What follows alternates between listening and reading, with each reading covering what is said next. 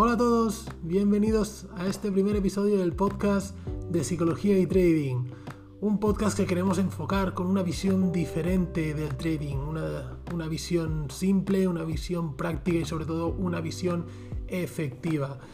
Y una visión en la que queremos tener un foco especial en el psicotrading, un aspecto muy relevante y uno de los aspectos que menos se trabajan. Como sabéis, siempre ponemos mucho foco en la estrategia y dejamos un poquito de lado lo que es la gestión del riesgo y el psicotrading. Y aquí vamos a hacer especial foco en ello. En este primer episodio vamos a hacernos una pregunta a nosotros mismos y vamos a preguntarnos si realmente somos traders o estamos haciendo trading. Vamos a ver las diferencias. Muchos de vosotros habréis escuchado a mucha gente que se califica a sí misma como trader, ¿no? Solo por el hecho de tomar algunas operaciones en el mercado o incluso después de haber quemado algunas cuentas. Eh, en este podcast quiero hacer una reflexión sobre esa diferencia entre el hacer trading y el realmente ser un trader. El trading es una actividad como cualquier otra. Por ejemplo, puede ser, eh, no lo sé, jugar a fútbol. ¿Podríamos considerar como a un futbolista, una persona, eh, un niño que juega a la pelota en el parque? ¿Eso es un futbolista? Bueno, aquí podríamos tener una discusión lexicosemántica sobre la categorización de, de, las personas que realizan una determinada acción, ¿no? Pero eso no es objeto de este podcast. Supongo que estaremos de acuerdo en que cuando hablamos de una categorización sobre alguien, eh, lo hacemos porque pensamos que es un experto en la materia, o si más no, alguien especializado que tiene unos conocimientos y una experiencia previa que le avalan, ¿no? En el mundo del trading también suele haber esa categorización, aunque generalmente con un exceso de mérito propio por parte de todos aquellos que se denominan traders en su círculo de relaciones. Eh, son fácilmente identificables, ¿no? Suelen eh, colgar en sus redes sociales las sumas de dinero que consiguen con sus operaciones, eh, celebran con sus amigos o con la gente, con los más allegados, sus victorias, ¿no? sus éxitos, pero difícilmente te van a explicar cuando una operación sale mal, cuando han perdido, bueno, lo que ya sabéis, ¿no? Esos momentos en los que mm, cuesta expresar, cuesta comunicar esa pérdida. ¿Por qué? Bueno, no estamos acostumbrados a perder, es algo que desde pequeñitos nos han inculcado, que el perder es malo. Y bueno, difícilmente eh, una persona que pierde en trading después de alardear de todo lo bien que lo hace, eh, bueno, es relativamente difícil eh, expresar esos sentimientos o, ser sincero con el resto, ¿no? A nivel social, decir que eres trader puede darte cierta consideración entre los demás. La imagen que la sociedad tiene de un trader es una persona que trabaja muy pocas horas al día, trabaja desde casa, gana mucho dinero, tiene, pues, oye, su Ferrari, ¿no? Es algo de que quizás lo que, lo que la industria del trading nos ha, nos ha transmitido, ¿no? Si alguien todavía tiene esa ilusión de ser trader, pues lamento mucho deciros que eso no está al alcance de todos. No obstante, siguiendo con el símil del fútbol, pues un trader que actúa eh, tal y como acabo de escribir, eh, podemos considerarlo que es el Messi o el Cristiano Ronaldo de los mercados, ¿no? ¿Es posible eh, un futbolista, un niño que juega fútbol, es posible que llegue a ser Messi o Cristiano Ronaldo? Sí, claro que es posible, todo es posible. ¿Es probable? Hombre, pues no, es algo bastante más complicado, ¿no? Pero eso no quiere decir que sea imposible. Con esto no quiero decir que, que no podamos conseguir el éxito en el trading. Claro que sí. Es posible que te conviertas en un trader de éxito. Es muy probable que lo hagas si eh, tienes cierta dedicación, persistencia y sobre todo si sigues tus normas, ¿no? Pero el éxito no quiere decir Mm, ganar mucho dinero y trabajar muy poco. El éxito en trading quiere decir que eres capaz de conseguir esa deseada consistencia. ¿Y cómo se consigue? Pues siendo ordenado, siendo riguroso, siendo metódico. Eso te puede dar para tener un sobresueldo, para mejorar tu calidad de vida. Incluso te puedes dedicar en exclusiva. Si durante el tiempo eres capaz de hacer todo esto de forma consistente. No obstante, este proceso requiere de un esfuerzo titánico y sobre todo una brutal lucha contigo mismo. El trading tiene que ser algo que te guste, que realmente te haga disfrutar. Créeme que las decepciones van a ser múltiples. Los sentimientos de frustración, las ganas de dejarlo, vas a pasar por todo eso. Y solo si te apasiona y tienes la tenacidad y la disciplina necesaria, vas a poder seguir adelante. Creo que el trading es un oficio como cualquier otro, pero con la gran ventaja que puedes adaptarlo a tu vida diaria y solo operar en aquellas franjas horarias que tengas disponibles. No obstante, yo creo que para, para tener éxito debes tomártelo muy en serio, como si de un trabajo se tratara. Y de eso hablaremos en otros podcasts más adelante.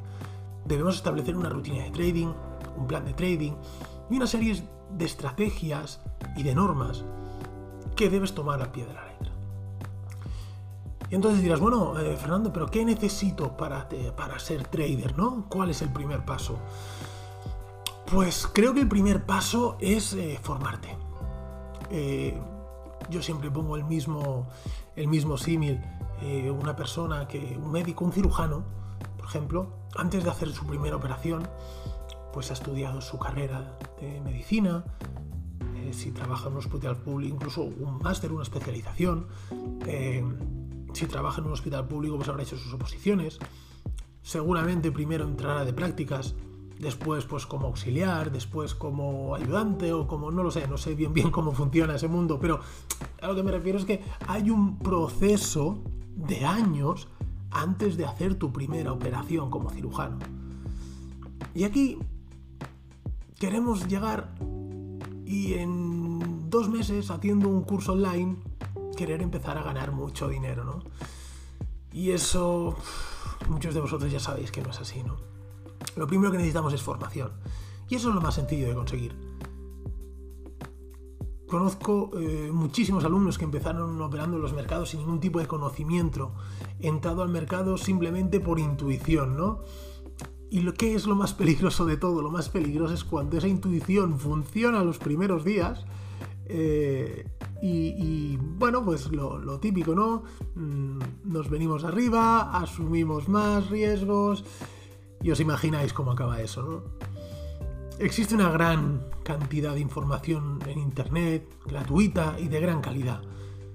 También es cierto que existen muchos cursos de trading que no están a la altura del precio que se paga por ellos, pero eso es un tema que también hablaremos en otro episodio en relación a los cursos de trading para iniciaros y, creo que es algo bastante sincero, no creo que debáis pagar por un curso de trading, ni tan solo el mío.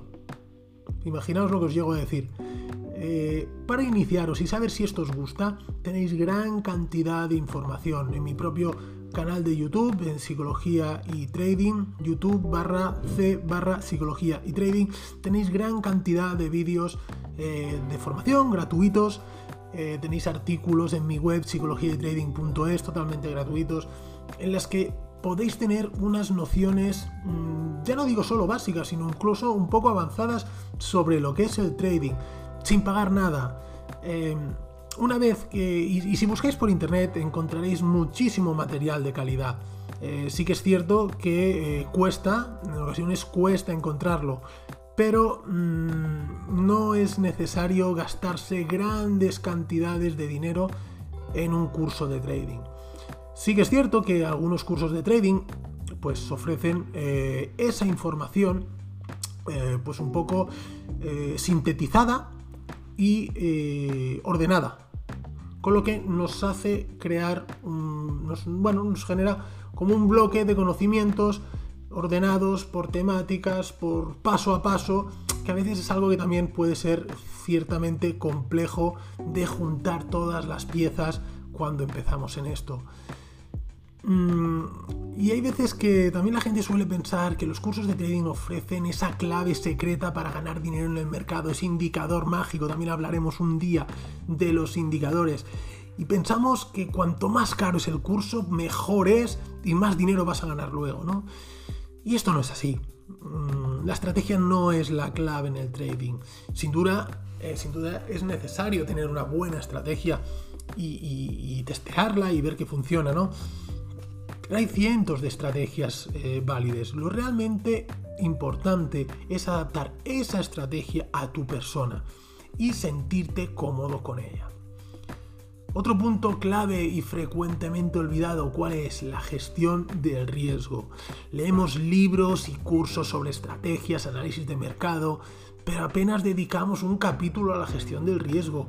Las búsquedas de Internet son como estrategia ganadora de trading, cómo ganar dinero, pero no hay búsquedas en cómo se realiza una buena gestión del riesgo.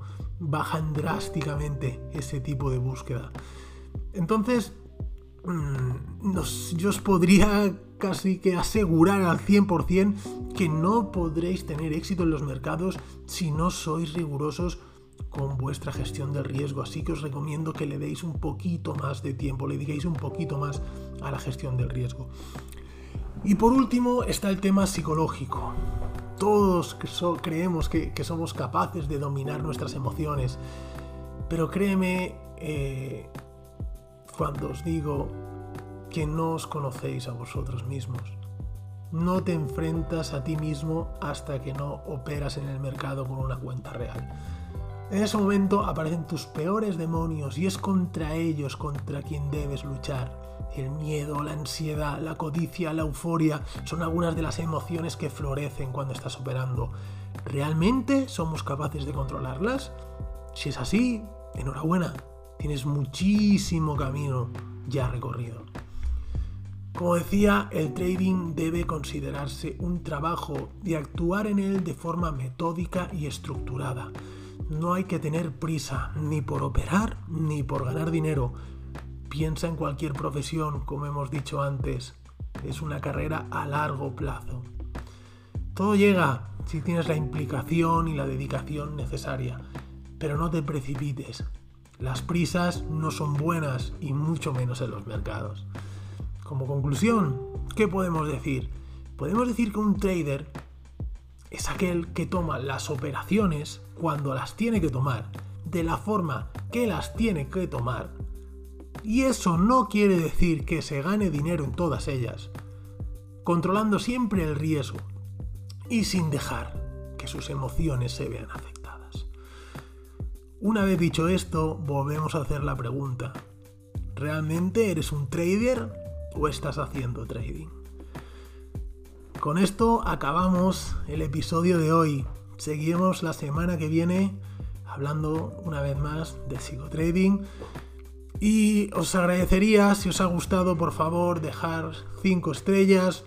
Sabéis lo importante que son las 5 estrellas en los podcasts. Em, vuestros comentarios, compartirlo y bueno, si tenéis alguna duda, si queréis que hablemos de temas concretos en otros podcasts, pues sin duda dejaros los comentarios, los leo todos, intento contestarlos a todos y aquí estoy a vuestra disposición. Un fuerte abrazo y nos vemos la semana que viene. Chao.